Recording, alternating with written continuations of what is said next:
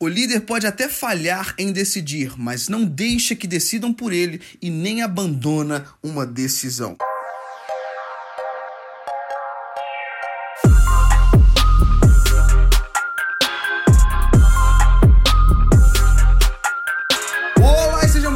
Mais um episódio de Mindset. Eu sou o Felipe Santos, líder e fundador do Kingdom Movement e também o apresentador desse programa que existe para que a transformação do meu e do seu mindset aconteça a nível semanal. Tá tudo bem contigo? Como é que tá essa semana? Tudo em paz? Para mim é motivo de grande alegria e satisfação poder gravar esse podcast. Para mim é motivo de grande alegria poder ser bênção atuante na sua vida semana após semana. E por isso eu amo ouvir feedbacks. Eu amo ouvir aquilo que está sendo gerado no coração de quem me escuta. Então fica o meu convite para você me enviar uma mensagem assim que esse episódio acabar. Quero ouvir a sua história, quero ouvir o que, que esse episódio, esse programa, aliás, tem gerado no seu coração. Amém? E no episódio de hoje nós continuaremos a nossa reflexão aqui sobre princípios de liderança. Você que já escutou os outros dois episódios, você já entendeu que você é um líder a despeito do tamanho da sua influência. Você já aprendeu ali ferramentas práticas para que você possa começar a exercer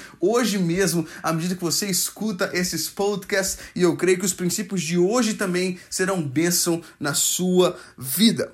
E esse princípio ele é bem importante. Eu creio que todo líder precisa saber tomar boas decisões ou saber tomar decisões. Você que me escuta, você precisa entender que nem sempre o líder toma as melhores decisões, sim ou não? Mas ele não foge e não pode fugir delas. Eu tenho certeza que você que é ou já foi liderado por alguém, por alguém já deparou com decisões que não foram as melhores. Você já deparou com decisões que na sua perspectiva não deveriam ter sido tomadas. E eu poderia até trazer aqui alguns dos meus liderados para narrar para você várias das decisões que eu já tomei ao longo da nossa caminhada como Kingdom Movement nesses últimos quatro anos, decisões que não foram as mais assertivas, porque nem todo mundo, ou seja, nós não somos perfeitos e por isso não temos a capacidade capacidade de só tomar decisões perfeitas, mas muito mais do que fazer somente decisões assertivas, o fato principal aqui é que o líder deve sim saber tomar decisões, mas ele não deve fugir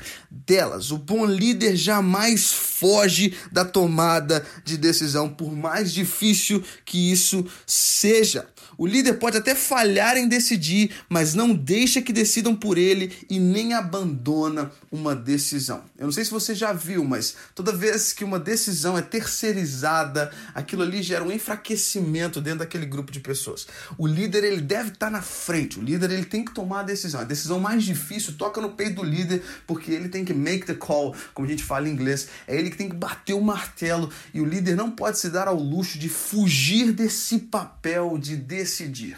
Olha, eu, eu, eu brinco ainda mais no âmbito de liderança dentro do casamento, quando eu converso com jovens casais e às vezes noivos, às vezes namorados e questionam o lado da submissão. E eu e você sabemos que submissão é algo bíblico, né? Mas muito mais do que ali exigir que sua mulher seja submissa à sua visão, você, marido, você deve amar a sua esposa, assim como Cristo amou a igreja. Mas eu, eu brinco nessas conversas assim, porque muitos questionam, muitas meninas queriam estar no papel de ser cabeça, mas quem diz isso não entende o peso que é ser o cara que toma a decisão. Eu lembro de como isso afetou o início do meu casamento. Eu falei, cara, agora eu sou o cabeça. Se eu não estou alinhado com Cristo, se eu não estou alinhado com Jesus, se eu não busco direção do alto, eu tô fadado ao fracasso, porque como homem falho que sou, pecador que sou, se não é o Espírito Santo me direcionando nas minhas decisões, meu irmão, dá Então o líder não pode fugir da posição de tomar decisões. Você, marido, você não pode terceirizar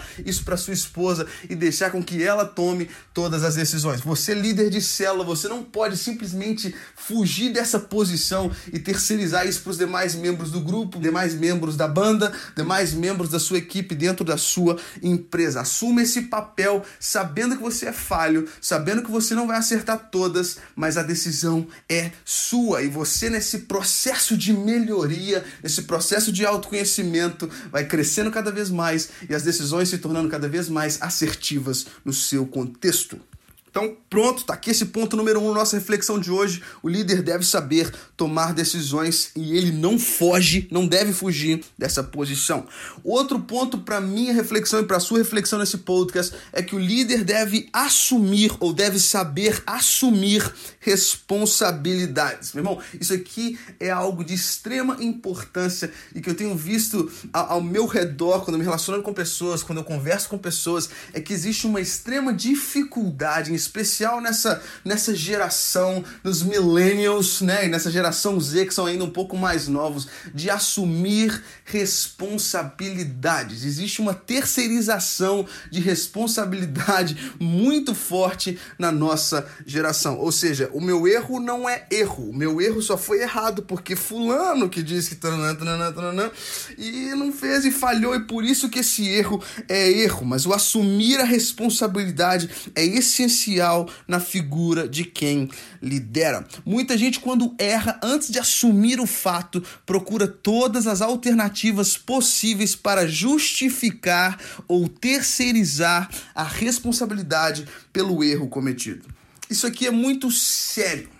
Isso aqui é muito sério, é algo que, que eu observo demais. É algo que toda vez quando acontece com os meus liderados, eles são rápidos a se justificar. É algo que não passa despercebido no meu olhar e com certeza não deve passar despercebido do seu, porque o resultado disso, meu irmão, não sei se você já parou para pensar, mas quanto mais tempo passamos renegando um erro e tentando justificá-lo, mais poder damos a ele e piores ficam as consequências.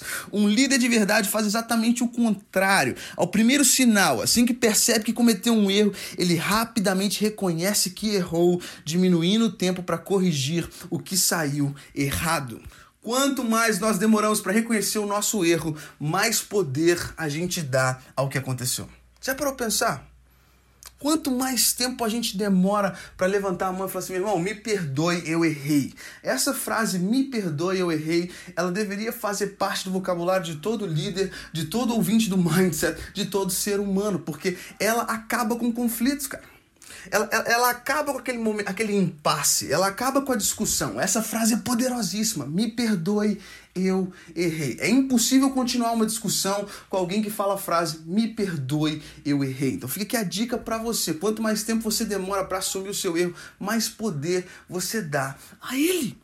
Eu sei que a princípio esse mecanismo de defesa pode até parecer algo inteligente, sim ou não? Pode até parecer uma estratégia boa quando a gente nega o nosso erro, mas é papel desse programa, é meu papel hoje nesse, nesse mindset te lembrar e te contar que isso é a coisa mais tola que você pode fazer no momento de conflito ou no momento de erro, porque isso aumenta e potencializa as consequências daquele erro. Em muitos casos, o erro em si nem é passivo de uma repreensão ou o erro em si, ele nem é passivo de, de uma bagunça, mas a forma como a gente lida com esse erro tem poder de piorar e muito o que inicialmente foi feito ou inicialmente ocorreu com aquele erro. Então fica aqui esse meu encorajamento para você, que você seja um cara que se responsabiliza, você seja uma menina, uma mulher que se responsabiliza pelo que faz. Levante a mão, seja o primeiro a falar, cara, me perdoe, eu errei. Isso com certeza muda toda